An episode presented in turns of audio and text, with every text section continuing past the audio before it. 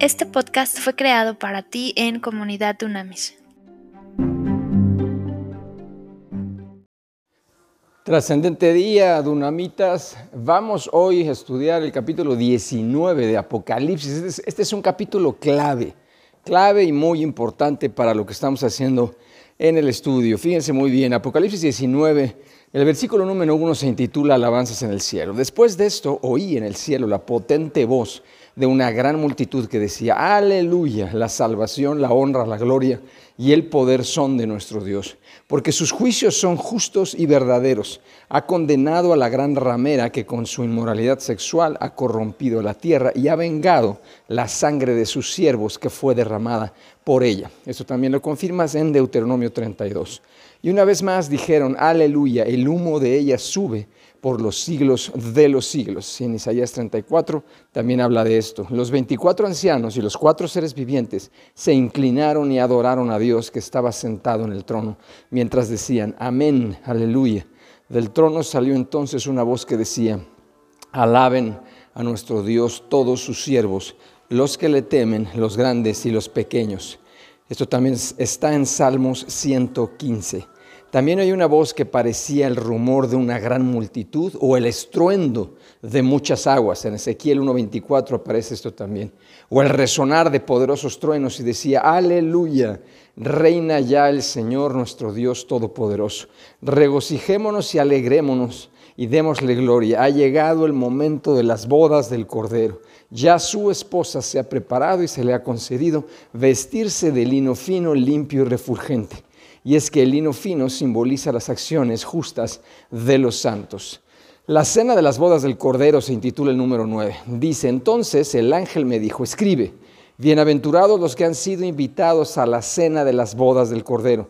Eso también está en Mateo 22, el concepto de la cena de las bodas. Y también me dijo, estas son palabras verdaderas de Dios. Yo me postré a sus pies Aquí dice el apóstol Juan, yo me postré a sus pies para adorarlo, pero él me dijo, no hagas eso, yo soy consiervo tuyo y de tus hermanos que retienen el testimonio de Jesús. Amén. Y dice aquí, adora a Dios, pues el testimonio de Jesús es el espíritu de la profecía. El 11 se intitula El jinete del caballo blanco. Fíjense bien que aquí está el clima, esta es la culminación, ¿ok? Entonces vi que el cielo se había abierto, en Ezequiel 1 aparece también esto y que allí aparecía un caballo blanco. El nombre del que lo montaba es fiel y verdadero, el que juzga y pelea con justicia. Sus ojos parecían dos llamas de fuego. En Daniel 10 aparece también esta referencia. Y en su cabeza había muchas diademas y tenía inscrito un nombre que solo él conocía. La ropa que vestía estaba teñida de sangre y su nombre es la palabra de Dios.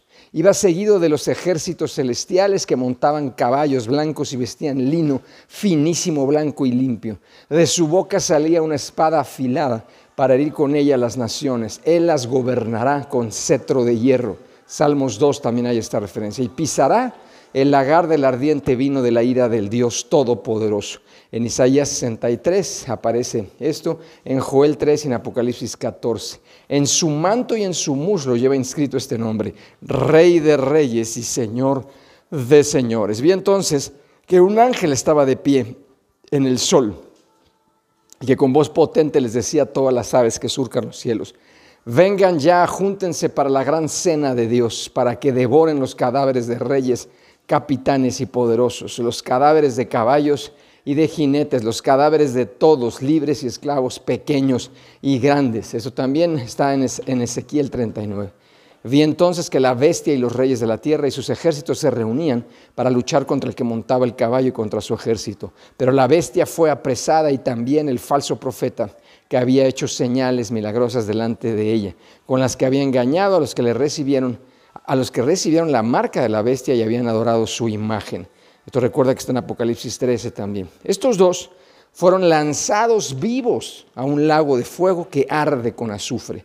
Los demás fueron muertos con la espada que salía de la boca del que montaba el caballo y todas las aves se saciaron devorando sus cadáveres. A ver, bien interesante. Y este es, este es el momento climático realmente de, de esta carta. Entonces, a ver, vamos a ver rápidamente, qué interesante me, gusta mucho que podamos profundizar esto. A ver, el caballo, ¿qué, vamos, vamos, a, vamos a, ver con calma. Entonces, a ver, el caballo blanco. El caballo blanco. ¿Qué significa el caballo blanco? Simboliza victoria. El caballo blanco siempre simboliza victoria, que esto es importante. Ahora, fíjense muy bien. En el Antiguo Testamento, podemos confirmar en Isaías 54, en Oseas 2, en Oseas 11, se llama a Israel, o sea, al pueblo de Israel, la esposa de Dios. En el Nuevo Testamento cambia este enfoque. En Efesios 5 claramente esta metáfora es transferida ahora a la iglesia como cuerpo de Cristo. Acuérdense, cuando hablamos de iglesia no hablamos de, templos, ni ladrillos y cementos, ni religiones. La iglesia como, como cuerpo de Cristo. Ahora somos nosotros la esposa de Dios como tal y la esposa de Jesús, que es maravilloso en este concepto. Entonces, eh, cuando habla de las cenas en el 9, de las cenas de las bodas del Cordero, simboliza la fraternidad de una eterna bendición anticipada en la cena del Señor que nosotros eh, eh, frecuentemente también tomamos. Que esto es muy, muy importante. Entonces, es interesante también en el 10 cómo vuelve a hacer el énfasis de, de que no, no, no caigamos en idolatría. O sea, cuando, el cuando dice no debes adorar al mensajero, porque aún el mensajero o el mensaje se pueden convertir en un ídolo.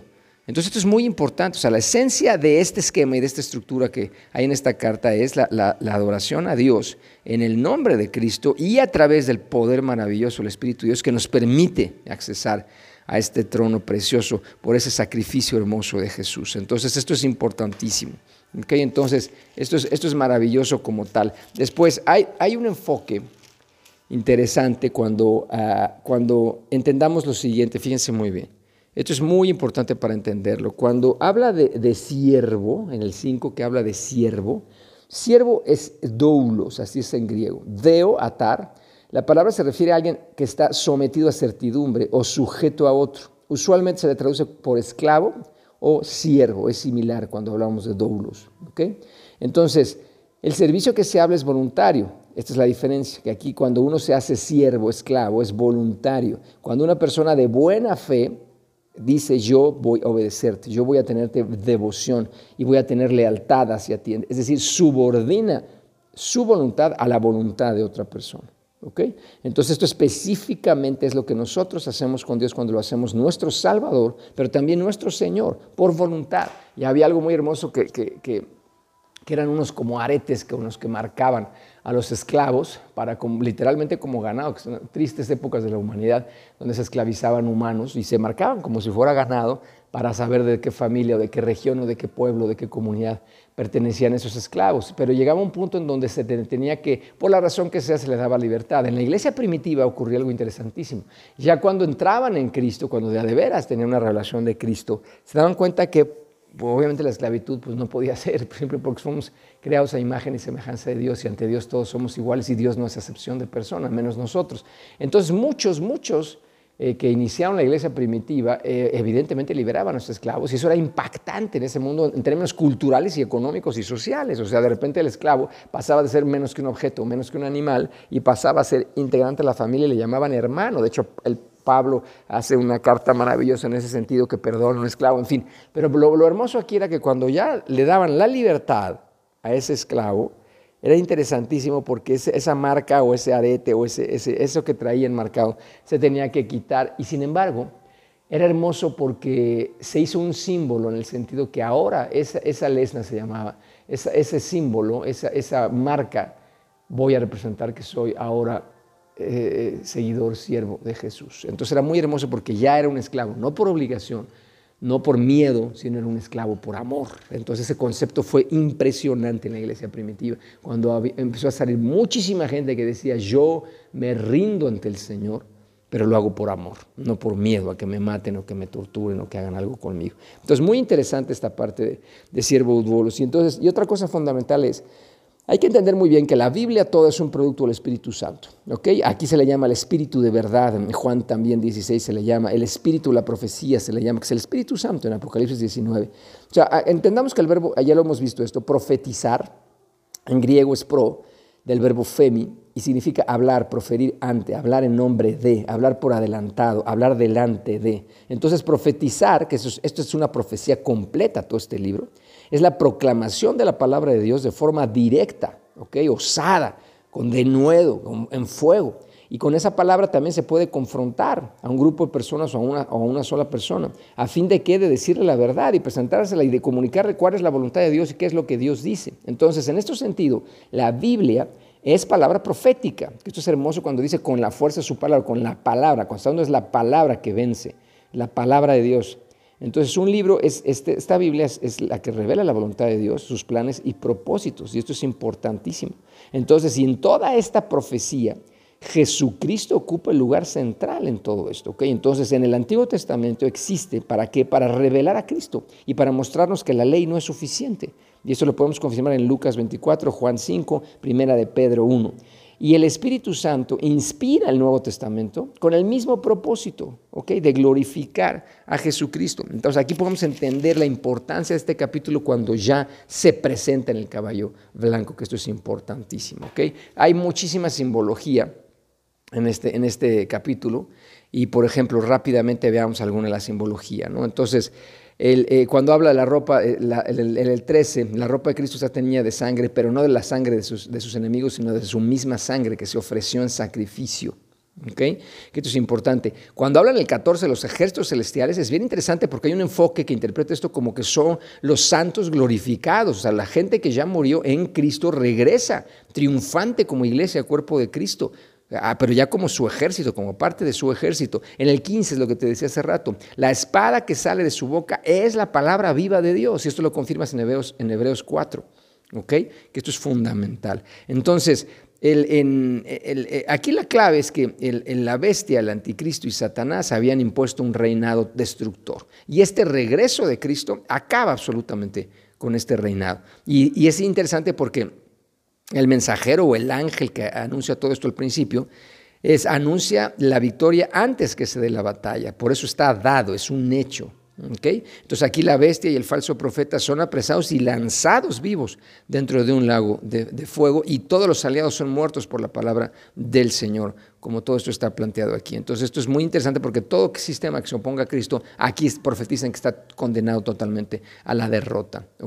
En la interpretación dispensacionalista, lo que habla es que realmente va a haber un tiempo en donde el antisemitismo alcanzará un nivel nunca visto en la historia. Y todos estos reyes de la tierra, terrenales, humanos, o sea, no espirituales, sí se van a congregar en gran número en contra del pueblo de Israel y van a hacer una guerra física.